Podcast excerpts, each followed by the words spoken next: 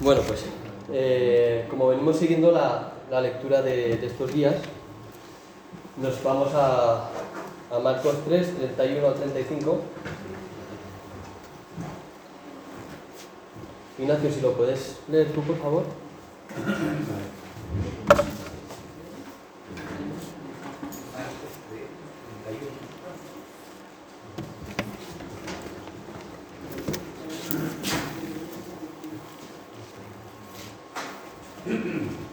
Vienen después, vienen después sus hermanos y su madre, y quedándose afuera enviaron a llamarle. Y la gente que estaba sentada alrededor de él le dijo, tu madre y tus hermanos están afuera y te buscan.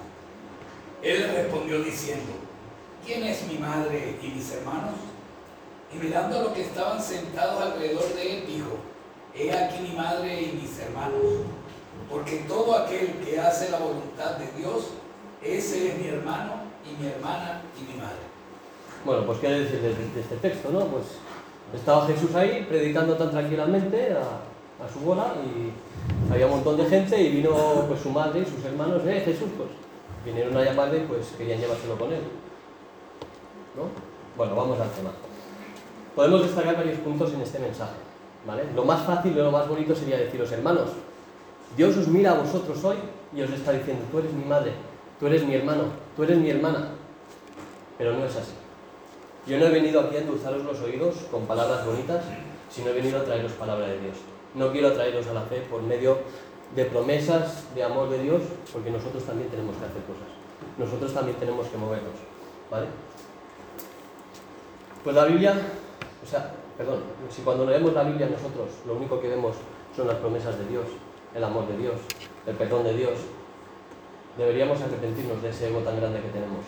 Porque cuando leemos la Biblia tenemos que confrontarnos nosotros mismos con nuestros pecados, con, nuestras, con nuestros fallos, con nuestros errores. Tenemos que ver con claridad lo que Dios demanda de nosotros también. No solo que Él haga, sino que nosotros también hagamos. Nosotros también tenemos que dar un paso hacia adelante. Así que vamos a separar eh, esto, como he dicho antes, en dos puntos. Lo primero voy a formular dos preguntas. ¿Podríamos decir que Dios nos mira a nosotros cuando dice, este es mi hermano y mi madre? Esta pregunta la responderemos al final. Y la segunda pregunta, ¿vale? Es porque quiero que os fijéis, como ha leído Ignacio, dice, todo aquel que hace la voluntad de Dios, ese es mi hermano, mi hermano mi madre. Entonces, ¿qué es hacer la voluntad de Dios? Bueno, vamos por partes. Quedaros con estas dos preguntas para después, ¿vale?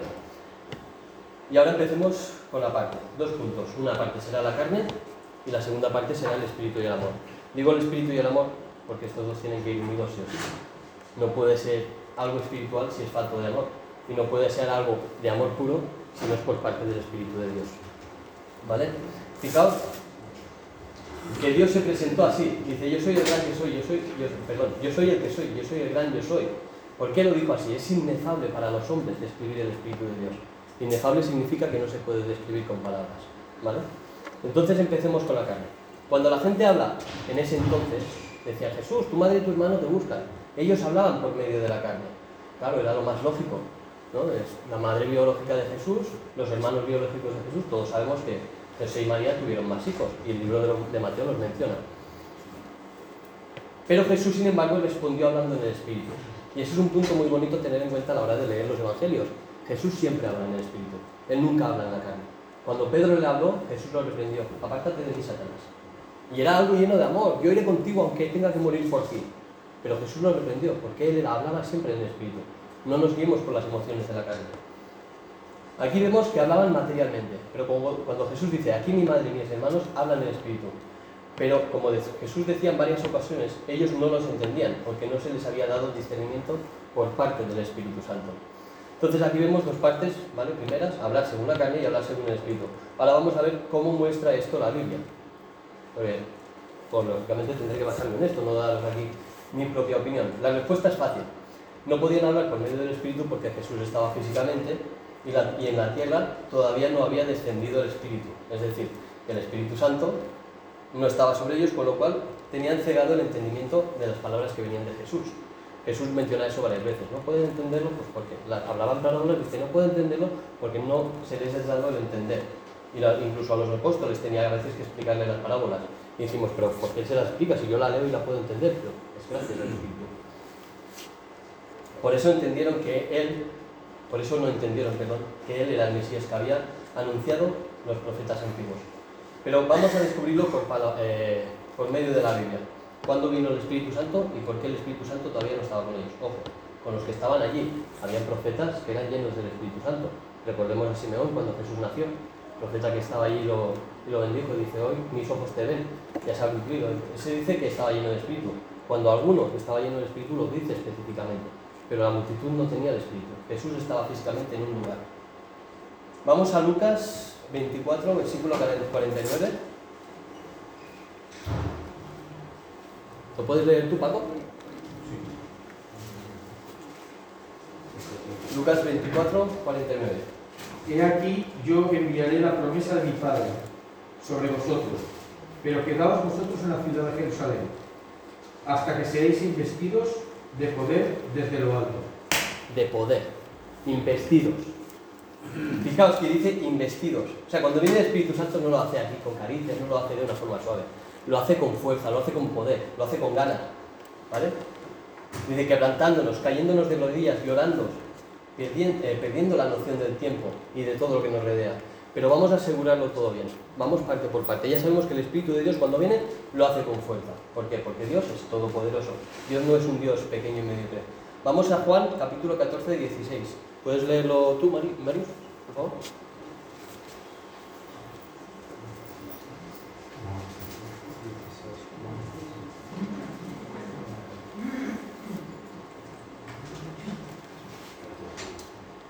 Y yo rogaré al Padre y os dará otro consolador, para que esté con vosotros para siempre. ¿Puedes leerlo otra vez? Y yo rogaré al Padre y os dará otro consolador, para que esté con vosotros siempre. Fijaos que dice otro consolador. ¿Había uno antes? Dice otro consolador, no dice enviaré al consolador, dice otro. Cuando Jesús estaba entre los hombres, de forma humana, ¿vale? uno de los aspectos que él tenía era consolar y dar paz a los que él hablaba.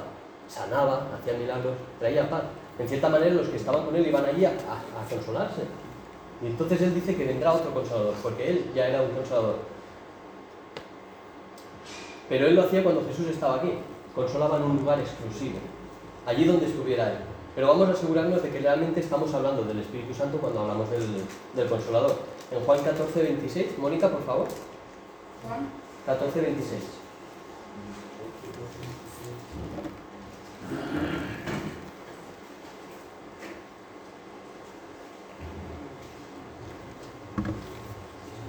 Más el Consolador, el Espíritu Santo, a quien el Padre enviará en mi nombre, él, os enseñará todas las cosas y os recordará todo lo que yo os he dicho. Muy bien, gracias Mónica. Fijaos bien en las comas, dice, aquí ya no hay interpretación humana. Dice, más el Consolador, coma, el Espíritu Santo, coma. Jesús mismo lo confirma, le da identidad al Espíritu Santo. Dice, el cual enviará el Padre en mi nombre, y Él os enseñará y os recordará todo lo que yo os he dicho. Aquí deja claro lo que Jesús decía, no lo entendían porque Él los enseñará a través del Espíritu más adelante, dice aquí. Y yo, lo, sí, yo recordaré todo lo que yo os he dicho, pero también hoy nos enseña todo lo que Él dijo en el momento adecuado, nos lo recuerda también. Hoy estoy yo aquí, por ejemplo, más nervioso que yo que sé, pero Él nos está recordando aquí su palabra y por medio de su palabra poder traer el mensaje al pueblo para que el pueblo entienda y pueda caminar en sus caminos. El Espíritu Santo ya ha sido desenmascarado. Ya sabemos que los que escuchan a Jesús no tenían la llenura del Espíritu Santo, pues primero tenía que subir el Hijo para que el Padre, por medio de él, mandara el Espíritu. Y una vez este se manifieste, desvelaría así las parábolas que Jesús enseñaba, incluso a los apóstoles a veces tenía que explicar. ¿Vale? Pues el Espíritu no se podía interpretar, no se podía interpretar perdón, pues sin el Espíritu, ahora lo he dicho bien, pues sin el Espíritu no se podía interpretar el misterio de lo enseñado por Cristo. Bueno, pero eso podría ser una interpretación mía, ¿no? Vamos a, ver si realmente la Biblia apoya esto que digo. Primera de Corintios 2, 14, ya lo leo. Dice, pero el hombre natural no recibe las cosas que son del Espíritu de Dios, porque para él son locura, y no las puede entender, porque se han de discernir espiritualmente. Si Jesús aún no había enviado el Espíritu, ¿cómo podían discernir esa gente que estaba allí con él todo lo que él hablaba? Aquí se puede ver con claridad que no son palabras, sino palabras de Dios, que sin el Espíritu Santo no se puede entender y discernir la palabra de Dios. Pues al recibir su Espíritu y dejarnos moldear por él, sin resistirnos con nuestras formas de ver las cosas y nuestras propias doctrinas, dejarnos hacer su carácter para que se vaya formando en nosotros. Juan 15, 26 dice, pero cuando venga el Consolador, a quien yo os enviaré del Padre, fijaos este contraste de palabras. Lleva un rato diciendo que lo enviará al Padre y ahora dice que yo lo enviaré. O sea, formando, hablando en primera persona como si fuese Jesús. Dice, yo os enviaré del Padre el Espíritu de verdad, el cual procede del Padre. Aquí ya se está contradiciendo, o sea, ¿lo envías tú o lo envía el Padre?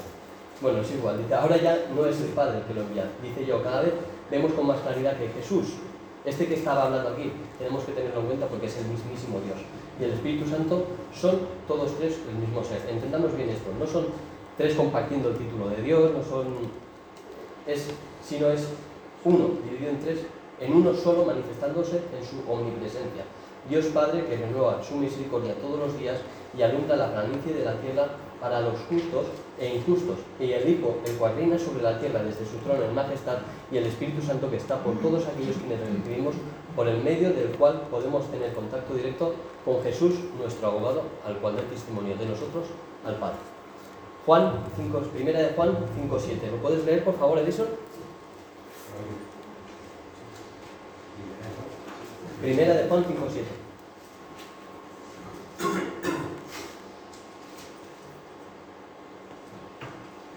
Porque tres son los que dan testimonio en el cielo, el Padre, el Verbo y el Espíritu Santo. Y esos tres son uno. Gracias. Ni el agua es tan clara como este versículo. Los tres son uno mismo. Un mismo ser, un mismo sentir, un mismo pensar, en su total plenitud. Pues somos cristianos, ¿no? O sea, somos monoteístas, no creemos en varios dioses, creemos en un solo Dios. Pero este Dios tiene tres aspectos muy importantes. ¿Sabéis el producto ese que llaman el 3 en 1 de la floja todo? ¿Sí? Pues quitaos eso de la cabeza porque Dios no es así. Esos son tres productos en uno solo. Y Dios es uno solo, manifestado en una divinidad de tres partes, en su totalidad. ¿vale? Cada una de esas figuras a esa triformidad divina del único Dios, los seres humanos, gracias a la cual tenemos conexión con el cielo por medio de Él. Ahora, ¿por qué he dicho que si Jesús no se, no se va, el Espíritu Santo no podía descender? Porque lo dijo él mismo. Juan 16, capítulo, capítulo 16, versículo 7 dice, pero yo os digo la verdad, os conviene que yo me vaya, porque si no me fuera el consolador no vendrá a vosotros, mas si me fuere, os lo enviaré. Jesús tiene que partir para así cambiar, su presencia de un lugar específico para poder estar en todas partes por medio del Espíritu Santo.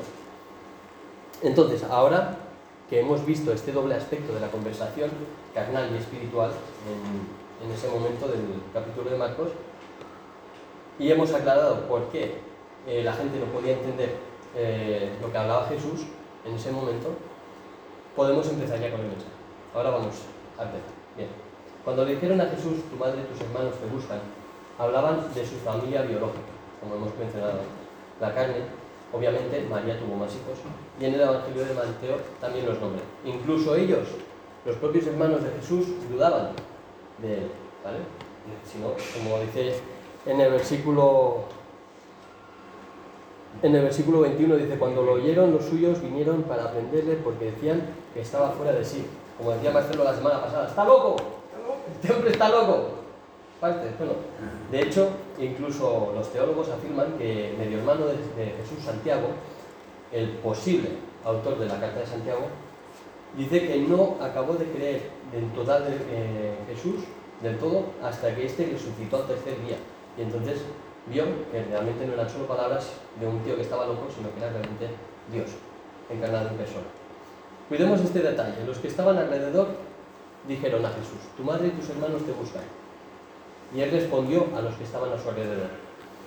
No respondió a toda la multitud, respondió a los que estaban a su alrededor. Dice en el versículo 20, se agrupó de nuevo la gente, de modo que ellos ni aún podían comer pan. Fijaos la, multitud de gente como estaban, que no podían ni levantar el brazo para comer pan.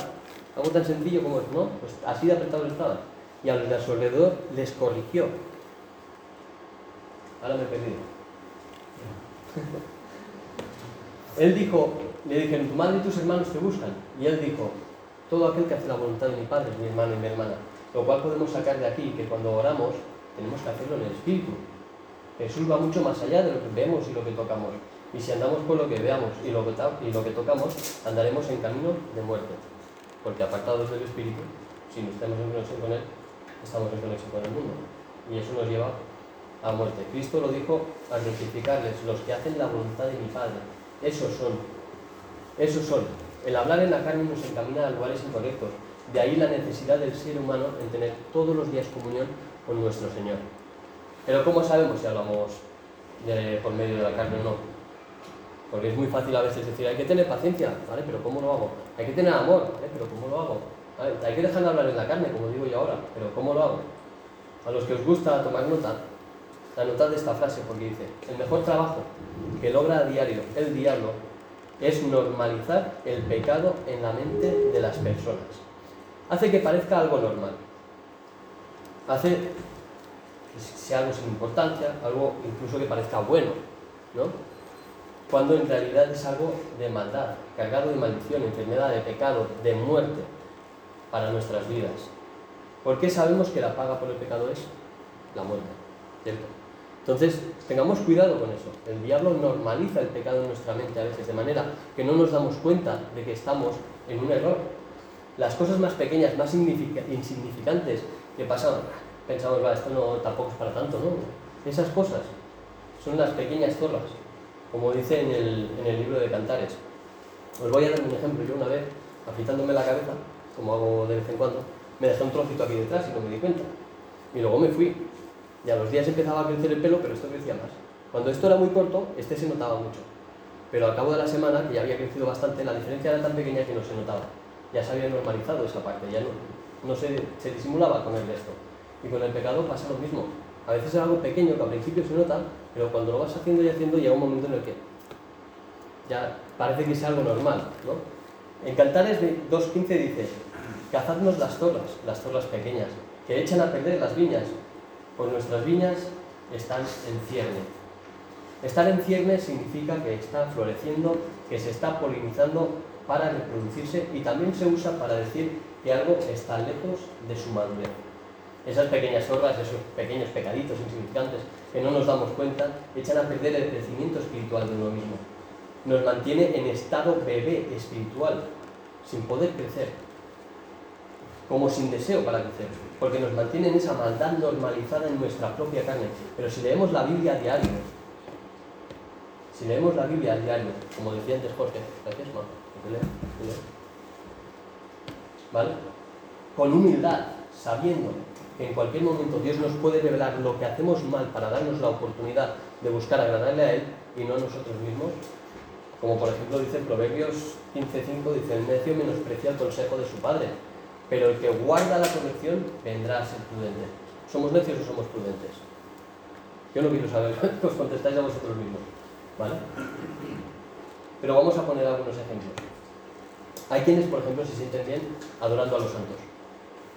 ¿No? A la Virgen, ese sentimiento se sienten bien, pero ese sentimiento no justifica que eso sea malo. Jesús dijo, solo al Señor tu Dios adorarás. Aquí por medio de la palabra sabemos que solo a Dios adoraremos ni a los santos ni a nadie. Pablo nos llama santos a todos. Yo podría orarle a, María, podría orarle a Marcelo. ¿Qué sentido tendría eso? Sería estúpido, ¿no? Lo mismo es. Orarle a los santos, no tiene ningún sentido. ¿Sabes quién era el santo más bueno de la Biblia? San Jacobo.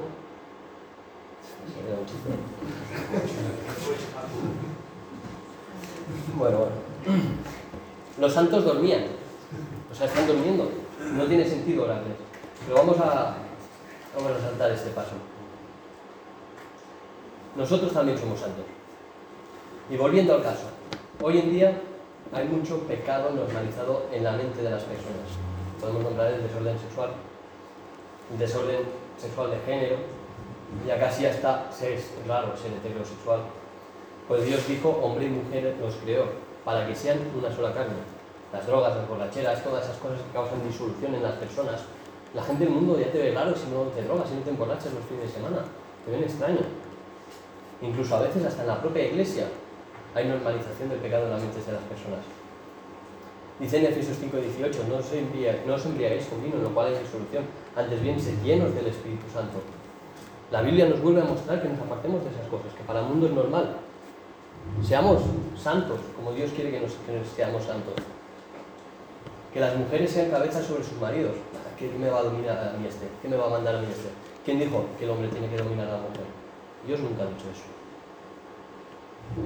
Dios nunca ha dicho que el hombre tiene que mandar a la mujer. Dios no. Dice, cuando vas en bus y este frena de golpe, si tú no te agarras a la barra, te estampas. Dice, sujetaos a vuestros maridos. Si tú no te sujetas a la barra, te estampas. El marido es esta barra que está sujeta a la estructura del autobús. Esta estructura es Dios. El hombre tiene que estar sujeto, agarrado fuertemente a Dios. Y así la mujer pueda sostenerse tranquilamente el hombre. Eso es lo que la Biblia nos enseña, para que haya un orden espiritual en la vida de las personas. No que la mujer sea cabeza del hombre. Eso es antibíblico. Eso trae pecado y desorden en tu vida. Dice en Efesios 5:22 que las casadas estén sujetas a sus maridos. Ya no soy yo el que lo dice. Es la Biblia, otra vez nos enseña a cómo caminar en el espíritu y no en la carne. Salmos 133. Y aquí está la promesa, la bonita promesa para afirmar este caso. Dice, mirad cuán bueno y cuán delicioso es habitar los hermanos juntos en armonía. Es como el buen óleo sobre la cabeza del cual desciende sobre la barba, la barba de Aarón y baja hasta los bordes de sus vestiduras, como el rocío del monte que desciende sobre los montes de Sion, para que allí Jehová envíe bendición y vida eterna. El óleo es la unción de Dios, la bendición de Dios. Dice desde la cabeza hasta la barba y el resto de sus vestiduras. No desde la mano hasta arriba, el óleo no sube, va de arriba abajo. Si Dios ha puesto al hombre como cabeza de la casa, si el hombre no es cabeza de la casa, esa casa no va a poder estar bendecida. Es bíblico, no soy yo el que lo dice, es Dios. Otra prueba más de que tenemos que ser nosotros los que nos pongamos en nuestro lugar para poder ser llenos del Espíritu Santo. Otro ejemplo es el que los mandamientos que Dios estableció al principio, ¿os acordáis? No matarás, no robarás, todo eso. ¿Os acordáis del que dice no tomarás el nombre de Dios en vano? Parece que seamos más cristianos a veces cuando pasa algo malo y dicen, ¡ay Jesús! ¿Verdad? O cuando el marido hace algo malo, ¡ay Dios! O cuando pasa algo, o, más, más, común de todo, el oh my god. Hay una catástrofe, oh my god. ¿Os, ¿Os, parece normal usar el nombre de Dios en algo tan mediocre e insignificante? Eso es tomar el nombre de Dios en vano. El nombre de Dios es santo. Pues lo habéis oído, ¿no? Porque santo su nombre es. Ese nombre es nombre sobre todo nombre. No hay nombre mayor sobre la tierra que el de Jehová tu Dios. Y nos creemos que lo podamos usar a la ligera de estas maneras, como para decirlo en una expresión que no impacte nada de edificación para uno mismo. Si no es fruto de algo malo que ha ocurrido, es un nombre poderoso, es como usar un misil nuclear para matar una pulpa. Seamos conscientes de quién es nuestro Dios, de quién, del gran poder que Él tiene, como para usarlo así, como si no fuese nada. Eso es la normalización del pecado. Nada, pero tampoco hay, tampoco hay para tanto, hombre. Si al fin y al una sola expresión. Pequeñas torres que nos mantienen en lugares de bebés espirituales, frenándonos del crecimiento, lo que hemos leído antes. La Biblia está para que aprendamos a caminar nosotros como tenemos que caminar. Es muy bonito decir, ah, que Dios es amor, Dios nos bendice, Dios nos llena, Dios nos promete, nos hace. ¿Y nosotros? ¿Qué hacemos para merecer eso? ¿O qué hacemos para buscar? Porque la mayoría de las promesas que yo, que yo sepa son condicionales. Si haces esto, yo te daré. Si vas aquí, yo lo haré. Tenemos que ser nosotros los primeros que andemos conforme a la palabra. Lucas 8:21 dice, bueno, no lo voy a leer yo todo, lo puedes leer tú, por favor, ahí.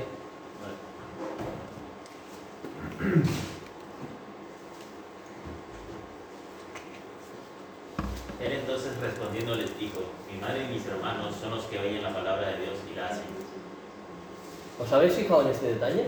Es el mismo texto que el anterior que hemos leído, pero dicho de otra manera. O sea, ya sabemos que hacer la voluntad de Dios, respondiendo una de las dos preguntas de antes, hacer la voluntad de Dios es oír la palabra de Dios y hacerla, no solo oírla, hacerla. Dice en Santiago 1.22, pues sed eh, hacedores de la palabra y no tan solamente oidores, engañándoos a vosotros mismos. Si oímos la palabra de Dios y no la hacemos, nos estamos engañando. El que viene aquí dando imagen a veces de cristiano y luego cuando está en su casa critica al hermano. Ese doble ánimo que Jesús dice en Apocalipsis, yo os vomitaré de mi boca, tal cual. Es el mismo el que lo dice, no yo. A mí no me miréis mal, solo os traigo palabra de Dios, que edifiquen. Ser hacedores, no solo aquí, sino en todas partes. Dice que la palabra de Dios, vamos a lo más importante ahora mismo, cuando le preguntaron a Jesús cuál es el mandamiento más importante. Ahora en este trozo ya entramos en la parte del espíritu y del amor. Y ahora aquí es cuando vamos a, meter un poquito más de aceite al tema. Marcelo, ¿puedes leer por favor Mateo 22 del 34 al 40?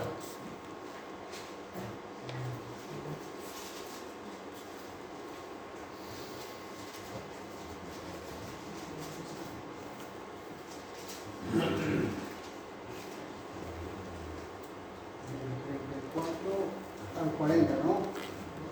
Entonces los fariseos, oyendo que había hecho callar a los saduceos, se juntaron a una. Y uno de ellos, intérprete de la ley, preguntó por tentarle, diciendo, Maestro, ¿cuál es el mandamiento en la ley? Jesús dijo, amarás al Señor tu Dios con todo tu corazón, con toda tu alma y con toda tu mente. Entonces, el primero y grande mandamiento, este es el primero y grande mandamiento. Y el segundo es semejante, amarás a tu prójimo como a ti mismo. De estos dos mandamientos depende toda la ley y los profetas. Muchas gracias. Yo os voy a confesar algo. Yo antes tenía malinterpretado este versículo. Yo pensaba que este versículo significaba amar a tu Señor con todo tu corazón, toda tu alma y toda tu mente. Era tener a Dios por encima de todas las cosas. Y eso no es así. Eso va mucho más allá. Porque Dios ya está por encima de todo. Él vive en el cielo. O sea, ya, ya está por encima de todas las cosas. Pero Jesús es muy específico en el mandamiento. No dice ten a Dios por primer lugar en todo. Dice con todo, dice con toda tu mente. Es decir, todos nuestros pensamientos tienen que mostrar que amamos a Dios. ¿Vale? Cada uno de ellos dice toda tu mente. Eso es lo que tiene que mostrar que amas a Dios. Con lo que piensas. Si piensas mal de un hermano, ya no estás obedeciendo a Dios, estás desobedeciendo a Dios. Con lo cual ya estás entrando en caminos de muerte. Estoy siendo un poco demasiado fruto, pero estoy usando palabras de Dios, no mías. Dice con toda tu alma. Sabemos que el alma de las personas es la vida, que todo lo que hacemos en nuestra vida, trabajo, casas, amistades, personas, cómo hablamos con la gente del mundo, todo eso tiene que mostrar que amamos a Dios. Cada acto de nuestra vida, cuando abrazamos a un hermano, que sea sincero. Que no le abrazamos aquí y luego, oye, este tío, ¿has visto el pantalón roto aquí? No, qué asco me de verdad. Es- Esas cosas no, no tienen sentido.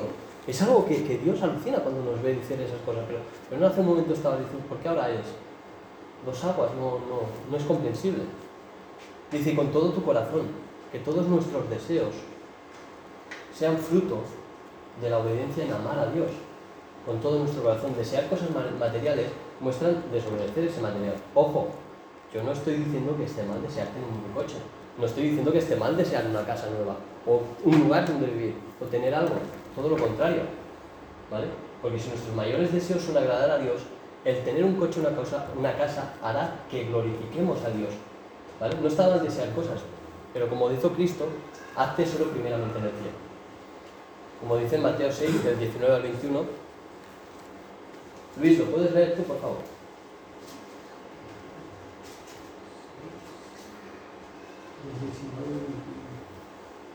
Ma- Mateo 6, del 19 al 21. No os hagáis tesoros en la tierra, donde la polilla y el orín corrompen, y donde los ladrones minan y hurtan. Sino haceos tesoros en el cielo, donde ni la polilla ni el orín corrompen, y donde los ladrones no minan ni hurtan. Porque donde esté vuestro tesoro, allí es- estará también vuestro corazón. Muchas gracias. Vamos a poner un ejemplo. ¿Qué es lo que el diablo le quitó a Job? ¿Alguien podría decirme qué es lo que le quitó el diablo a Job? Lo que más quería. Lo que más quería. Ninguna respuesta. Hay gente que dice todo, se lo quitó todo. Su familia. Casa, sus ganados, mató a sus hijos, las casas de, se derivaron. Pues os voy a decir una cosa, el diablo no le quitó nada a Job. Porque el todo de Job era Dios. Job tenía muy claro que lo que tenía en sus posesiones era pertenencia de Dios, no era de él. Job tenía muy claro cómo tenía que actuar con todo lo que él tenía, porque no era de él. Cuando yo tengo un coche nuevo, lo trato como si fuese de Dios, no mío. Cuando yo tengo una casa, la trato como si fuese de Dios. Cuando yo tengo una mujer, la trato como si fuese de Dios, porque yo, aquí en este mundo, no tengo nada que sea mío. Todo es de Dios. Y luego, el fruto de, ese, de esa actitud de Job, ¿cuál fue? Que recibió muchísimo más. Como promete Jesús en los versículos que acabamos de leer, ¿vale? Que dice, familia, terreno, casa, por su causa recibirá cien veces más. O sea, seamos conscientes de que nosotros no, de que no es nada nuestro. A nosotros no nos pertenece nada. Hacémoslo, está, está bien desear tener un coche, pero desearlo para glorificar a Dios, para poder yo moverme a los sitios a los que tengo que ir y hacer la voluntad de Dios, moverme, ir a predicar y trabajar y que mi ejemplo predique que yo soy diferente cuando estoy trabajando o con las amistades. Pero esto no acaba. A Jesús le pidieron un mandamiento y él añadió un segundo. Dijo el segundo, lo cual lo pone en una segunda posición, pero no significa que sea menos importante, porque dice semejante, ya lo igual al primero. Es semejante a este, es decir, no le da menos importancia, sino a la par. Es ama a tu prójimo como a ti mismo. ¿Quién es tu prójimo? Los que estamos aquí, ¿no? Os voy a contar un secreto. Todos los que están allá afuera que no conocemos también son nuestro prójimo. Tu jefe es tu prójimo. Tu compañero de trabajo, ese que te hace la vida imposible, es tu prójimo. Todos los que están en el bus cuando van ahí tranquilamente y no conocen a nadie, todos esos son tu prójimo. La palabra de Dios siempre va muchísimo más allá de lo que nosotros podemos pensar o entender. Aprendamos, esta frase, esta frase a mí también me gustó mucho, aprendamos a apreciar el valor que Dios le da a las personas por encima del valor que uno mismo les da. Yo sé que es difícil, porque mi forma a veces de decir las cosas es un poco tosca, es un poco bruta, y a veces soy una persona pues, que yo no me callo las cosas, y cuando tengo algo que decir lo digo, y a veces sufro las consecuencias, pero y soy, gracias a ello soy difícil de amar, o soy difícil de soportar, pero, pero tenéis que amarme. Lo dice la palabra, me tenéis que amar. Y si no lo conseguís, pues haced un esfuerzo. Pedidle a Dios que os dé fuerza, pero me tenéis que amar. Igual que yo os tengo que amar a todos vosotros. Tampoco estoy diciendo que vayamos por ahí y que a la gente que veamos, ¡ay, cuánto te quiero! Y le demos un abrazo y te quita, ¿qué haces? Si no te conozco de nada. Chiquita, no, no hace falta que vayamos en ese plan, pero si vamos andando y a uno se le cae la cartera, por ejemplo, vamos, la recogemos, toma, se te ha caído, ostras, podrías haberte la quedado, ¿por qué haces eso? Pues porque Dios lo ve todo, chaval. Y yo tengo que tratarte a ti como me gustaría que tú me trataras a mí. Ese es el amar a los demás, como a ti mismo. Hacer por los demás lo que te gustaría que hicieran por ti. Aunque esa persona te haga la vida imposible. Pedro a Jesús, ¿hasta cuántas veces tenemos que, perdonar a los demás? Hasta 70 veces 7 en un día, si hace falta. ¿Quién te hace la vida imposible tantas veces en un solo día? Nadie. Pues todas esas veces hay que perdonar al prójimo. Yo sé que soy difícil, pero perdonadme, a veces tengo fallos, ¿sí? como todos tenemos fallos, pero tenemos que perdonarnos, ¿cierto? La mente de los hombres no siempre está alineada con la mente de Dios. ¿Por qué digo esto? Pues muchas veces buscamos hacer las cosas para agradar a los demás. Oye, es que si digo esto así, a este le gustará, pero ten cuidado, su mente no está alineada con la mente de Dios al 100%. A lo mejor cuando yo hago algo para pretender agradar a alguien, estoy haciendo algo que desagrada a Dios. Con lo cual, que nuestra prioridad, nuestra prioridad sea agradar a Dios y no a los hombres. Yo a veces haré cosas que a vosotros no os gustarán, o que a mi mujer no le gustarán. Pero yo lo voy a hacer, ¿por qué? Porque sé que lo primero es agradar a Dios. Ella hoy no lo entenderá, pero el día de mañana dirá gracias. Y eso es ser cabeza. El saber buscar a Dios por encima de todas las cosas. Ahora sí, ya queda poco, ¿eh? En Juan, primera de Juan 4.20, eh, Miguel Ángel, por favor.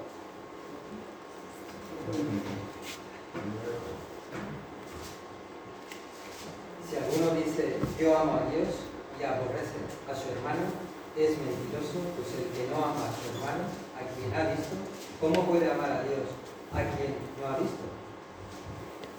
Ha quedado claro, ¿no? Ya no soy yo el que dice que me tenéis que amar. Ya, es la misma Biblia la que os enseña que hay que amar al hermano, porque si no amas al hermano que ves, ¿cómo vas a amar a Dios que no ves? Si alguien habla aquí y me dice, ah, no, si yo te quiero, pero luego en casa me critica a mí, está demostrando que no ama a Dios. Yo no tengo ningún problema con él. Es la Biblia la que lo dice. Busquemos amar a los hermanos. Y si alguno no te cae muy bien, busca sus buenos puntos y resáltalos. Intenta buscarle lo bueno. Elimínate a ti mismo, a tu forma de pensar, para buscar agradar a Dios. Y ahí resistirás al diablo, el cual esté diciendo, oye, pero yo no te he dicho esto de esta persona. Yo no te he dicho esto de este otro. ¿Por qué dices eso bueno? No, no, que esa persona mira lo malo que te hace. Habla eso malo. Se estará resistiendo ahí el diablo. ¿Por qué? Pues porque tú estás buscando agradar a Dios. Y el diablo sabe muy bien que si te apartas de ese mandamiento de Dios, te tiene cazado. Y te tiene metido en la muerte. Por eso resistamos al diablo. No hablemos mal de nadie. Busquemos amar a Dios en todo lo que hacemos y amar a todos los hermanos. Pues Jesús podría haber dicho, no matarás. Jesús podría haber dicho, no tomarás el nombre de Dios en vano. Pero terminó ese versículo diciendo que de estos dos mandamientos dependen toda la ley y todos los profetas. Y eso es algo muy bueno. Porque si tú amas a tu prójimo no le vas a matar. Si tú amas a tu prójimo no le vas a mentir.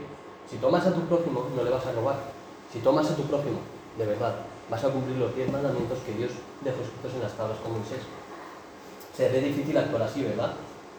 Si no te ves capaz, no, juzgues a los demás que lo están intentando. Esforcémonos en intentarlo. Buscar agradar a Dios. Ama a tus hermanos como a ti mismo. Y a tu prójimo también. Incluye a todos los que están allá afuera.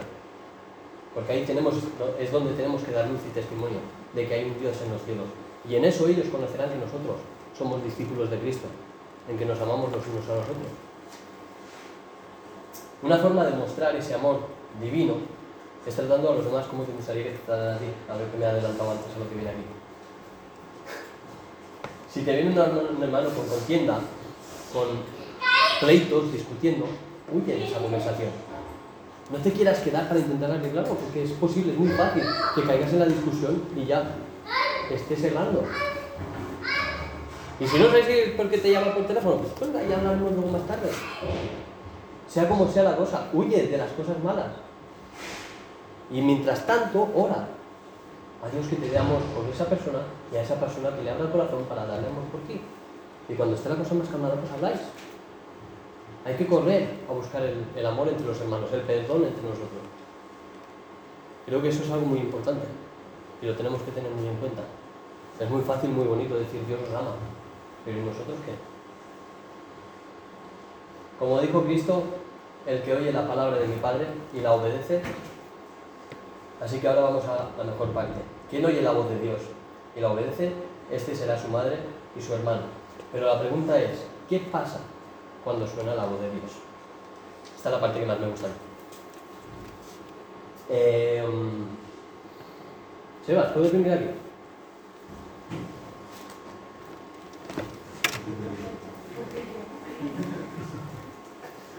Ponte en Génesis 1. Ah, mira, Cógela, cógela, cógela. Del versículo 3. Eh, 3. 3. Sea la luz esto. Sí. Y dijo Dios, sea la luz y fue la luz. El 6. Eh, vale, 6. Luego dijo Dios, haya expansión en medio de las aguas y separe las aguas de las aguas. El 7. E hizo Dios la expansión y separó las aguas que estaban debajo de la expansión de las aguas que estaban sobre la expansión y fue así. El 9. Dijo también Dios, júntense las aguas que están debajo de los cielos en un lugar y descúbrase lo seco y fue así. El 11. Después dijo Dios, produzca la tierra hierba verde, hierba que será semilla, árbol de fruto que dé fruto según su género, que su semilla esté en él sobre la tierra y fue así. El 14. Dijo luego Dios, haya lumbreras en la expansión de los cielos para separar el día de la noche y sírvanse señales para las estaciones, para días y años. El 15. Eh, y sea por lumbreras en la expansión de los cielos para alumbrar sobre la tierra y fue así. 20 y 21. Eh, vale, y creó Dios los grandes monstruos marinos y todo ser viviente que se mueve, que las aguas produjeron según su género, y toda ave eh, alada según su especie, y vio Dios que era bueno. El 24.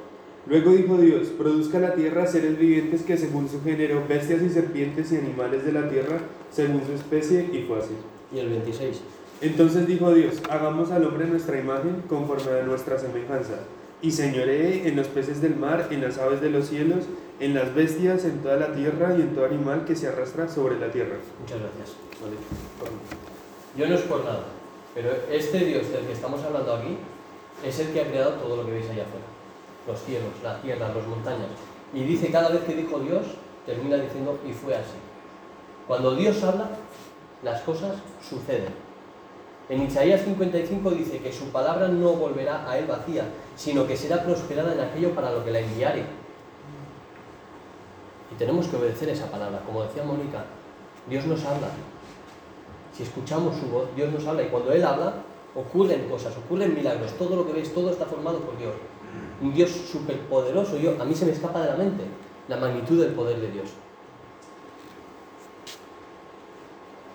Ya para ir terminando, voy a poner dos ejemplos que manifiesten esa magnitud para que podáis entender cómo yo la veo. Eh, ¿Qué me falta por leer? Fran. Tú mismo. Mateo 14, de 22 al 33.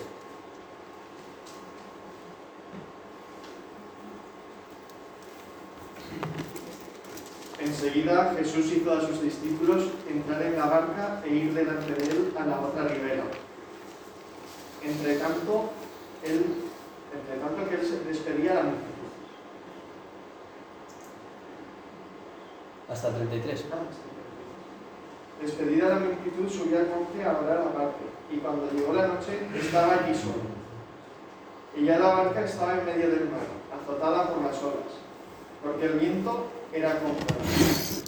Mas la cuarta vigilia de la noche, Jesús vino a ellos andando sobre el mar. Y los discípulos, viéndole andar sobre el mar, se turbaron diciendo, ¡un fantasma! Y dieron botes de miedo. Pero enseguida Jesús les habló diciendo, Tened ánimo, yo soy, no temáis. Entonces le respondió Pedro y dijo, Señor, si eres tú, manda que yo vaya a ti sobre las aguas. Y él dijo, ven. Y descendiendo Pedro de la barca, andaba sobre las aguas para ir a Jesús. Pero al ver que el fuerte viento, tuvo miedo, y comenzando a hundirse dio voces, diciendo, Señor, sálvame. Al momento Jesús, extendiendo la mano, asió de él y le dijo, Hombre de poca fe, ¿por qué dudaste? Y cuando ellos subieron en la barca, se calmó, el viento. Entonces los que estaban en la barca vinieron y le adoraron diciendo, verdaderamente eres el Hijo de Dios. Amén. Muchas gracias, Fran. Qué contraste de palabras, ¿verdad? No voy a meterme en toda la enseñanza que podría tener este, este texto, esta parábola. Bueno, parábola, ¿no? Este suceso. Porque podríamos sacar de aquí interminables enseñanzas. Pero dice, tuvo miedo. Y Jesús le dijo, ¿por qué dudaste? ¿Por qué? Jesús no le dijo, ¿por qué has tenido miedo, Pedro? No, dice, ¿por qué has dudado? Jesús dijo, ven. Cuando Dios te habla, ocurren cosas. Y dice, y saliendo Pedro de la barca, o sea, nosotros somos los primeros que tenemos que dar el paso. Cuando Dios habla, nosotros tenemos que movernos. Y entonces Él, si hace falta, endurecerá las aguas de los mares para que caminemos sobre ellas. Es una forma metafórica de hablar, de que Dios no tiene problema en solventar nuestros problemas si nosotros escuchamos su voz. Dice, no voy a meterme, bueno, eh, cuando Dios habla pasan cosas, pues así como Él dice, así será.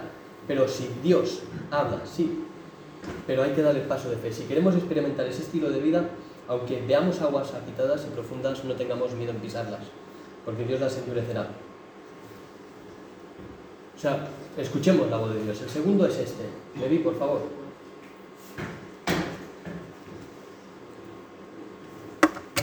Sí, sí. Marcos Sí, del 42 al 50, del 46 al 52. Entonces vinieron a Jericó y al salir de Jericó, él y sus, y sus discípulos y una gran multitud, Bartomeo, Bartimeo, el ciego hijo de Timeo, estaba sentado junto al camino mendigando. Y oyendo que era Jesús na- Nazareno, comenzó a dar voces y a decir, Jesús, hijo de David, ten misericordia de mí. Y muchos le reprendieran para que callase, porque él clamaba mucho más, Hijo de David, ten misericordia de mí. Entonces Jesús, deteniéndose, mandó llamarle. Y llamaron al ciego diciéndole, ten confianza, levántate, te llama. Él entonces, arrojando su capa, se levantó y vino a Jesús. Respondiendo Jesús le dijo, ¿qué quieres que te haga? Y el ciego le dijo, Maestro, que recobre la vista. Y Jesús le dijo, vete, tu fe te ha salvado. Y enseguida recobró la vista y seguía a Jesús en el, camino. Muchas gracias. Me está dando calor la capa ya. Fijaos en el ciego Bartimeo. Me encanta esta historia. Escuchó de que Jesús estaba por ahí y empezó a dar voces. ¡Jesús! ¡Eh! Y lo callaban los que estaban. A veces nuestros propios hermanos nos callarán a nosotros. Pero él insistía. ¡Jesús! ¡Estoy aquí! Y Jesús le mandó a llamar. Ven. Id y traédmelo. Entonces dice que arrojó su capa y fue allí. Esta capa la arrojó y fue. Y cuando Jesús le preguntó, dijo, ¿qué quieres? La vista. Dice, tu fe te ha salvado. No dijo, te he sanado. Dijo, tu fe te ha salvado. Esta capa al ciego le daba una identidad. Esta capa significaba que el hombre era mendigo, era un miserable, era ciego, enfermo, pobre, sin futuro. Esa capa lo decía todo. Y él cuando fue, la arrojó. Cuando vamos a Jesús, arrojemos nuestra vieja identidad. Tiremos al suelo esa vieja humanidad mundana que teníamos antes, nuestra forma carnal, todo lo que éramos antes, todo, todo, nuestras malas formas de hablar, nuestras malas formas de pensar, los viejos vicios, las drogas, el alcohol, todo eso. Arrojémoslo y Jesús dirá, tu fe te ha salvado. Cuando él iba a ir a Jesús, él ya sabía lo que iba a suceder. Él ya sabía que iba a ser salvo, que iba a ser sano, que iba a ser, iba a poder ver. Y al poder ver podría trabajar y podría tener dinero. Que esa vieja vida acabó. Vamos con esa actitud hacia, Dios. ¿Sí? Creo que me ha pasado. ¿Un poco? Cuando Dios nos llama, tenemos que entender de que tenemos que ser transformados por medio de su palabra. Es, es ilógico, ilógico ver a un millonario vivir una vida de pobre. Es un sinsentido. Una persona que tiene millones en el banco y vive tirado en la calle, rodeado de porquería, enfermándose. Es de estúpidos. Pues perdonadme por lo que voy a decir, pero también es de estúpidos creer en Cristo y haberse, haberse bautizado y criticar a un hermano. Es lo mismo. Ir a un sitio y hablar mal de alguien.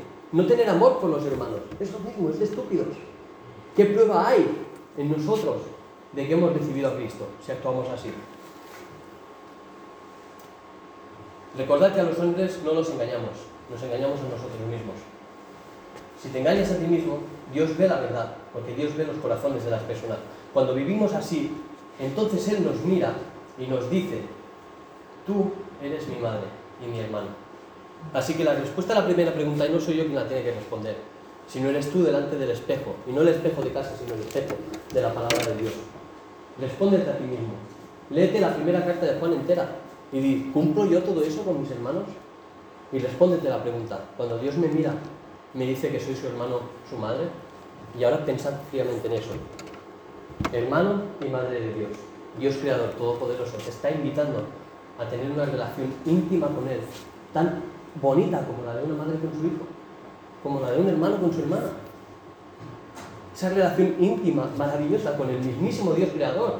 Se escapa de mi mente pensarlo y todo, pero Él nos lo dice aquí. Podemos buscar tener esa relación con Dios. Es maravilloso. Marcelo, por favor, ¿puedes leer Colosenses 3 del 12 al 17?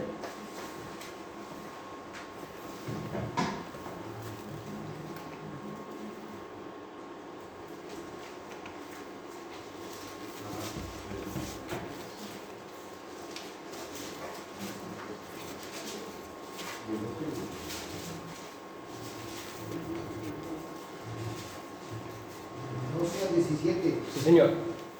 Los conoces mejor que yo.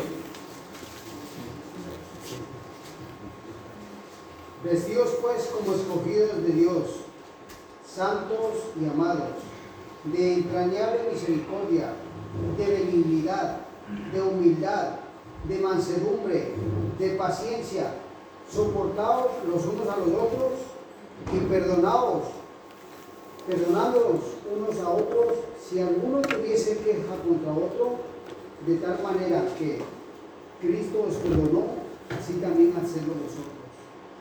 Muchas gracias. ¿Has terminado? Sí, ¿no? Sí. 17. Sí. Y sobre todas las cosas, sobre todas estas cosas, vestidos de amor, que es el vínculo perfecto. Y la paz de Dios gobierne en vuestros corazones. Asimismo fuisteis llamados en un solo cuerpo. Y sed agradecidos. La palabra de Cristo mora en abundancia en vosotros. Enseñados y exhortados unos a otros en toda sabiduría cantando con gracia en vuestros corazones al Señor, con salmos e himnos y cánticos espirituales. Y todo lo que hacéis, sea palabra o hecho, hacedlo todo en el nombre del Señor Jesús, dando gracias a Dios, Padre, por el medio de Él. El amor de Dios esté con todos nosotros. Amén. Muchas gracias. Vamos a orar. Bendito Dios y Padre Señor, tú eres Rey sobre todo, sobre los cielos, sobre las raíces de la tierra, Señor. Tu reino no tiene límites, va mucho más allá de los collados y los abismos que sostienen las aguas de la tierra, Señor. Te pido, Padre, que tú llenes nuestros corazones de tu Espíritu, Señor, y que así como hemos escuchado, Señor, prioricemos en nuestras vidas el amarte a ti con todo nuestro corazón, toda nuestra mente y toda nuestra alma, y el amar a nuestros prójimos como nosotros mismos, Señor. Te pido, Señor, que si hay algo con alguien, entre mí y alguien, o entre alguien y yo, o entre algunos de los hermanos, Señor, que tú pongas paz en sus corazones, Señor, que podamos ser ese pueblo unido, que allá donde va muestra el amor de Dios, que allí donde va podemos mostrar que somos tus discípulos, Señor, porque nos amamos los unos a los otros, Señor, que prioricemos eso en nuestras vidas, porque allí tú, Señor, entonces nos llamarás tu madre y tus hermanos, Señor que podamos ver la gran magnitud de estas palabras, Padre, que no es relación con cualquiera, sino con el mismísimo Dios, contigo, creador de todas las cosas, de lo que vemos y lo que no vemos. Padre, te doy gracias, Señor, en este día por este mensaje que, que me ha ayudado mucho, Señor, en estas semanas a crecer, a buscarte más, a intentar ponerlo en práctica yo primero, Padre, para poder así luego dar el mensaje. Y te pido, Señor, que así mismo hagas con todos y cada uno de mis hermanos, Señor que seguramente ya lo están haciendo, no quiero juzgar a nadie, pero pon amor entre nosotros, sino que eso sea el primero. Y si hay cosas indiferentes, diferencias entre alguno y otro, Señor, quita eso, esas artimañas del diablo, quítalas del medio, Señor, no permitas que entre tu pueblo haya división.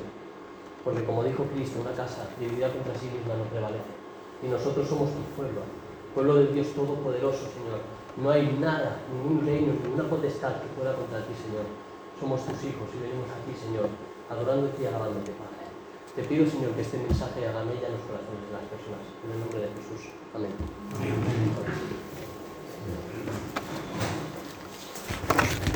Gracias, hermano. Señor, continúa bendiciéndote. No hizo dones para que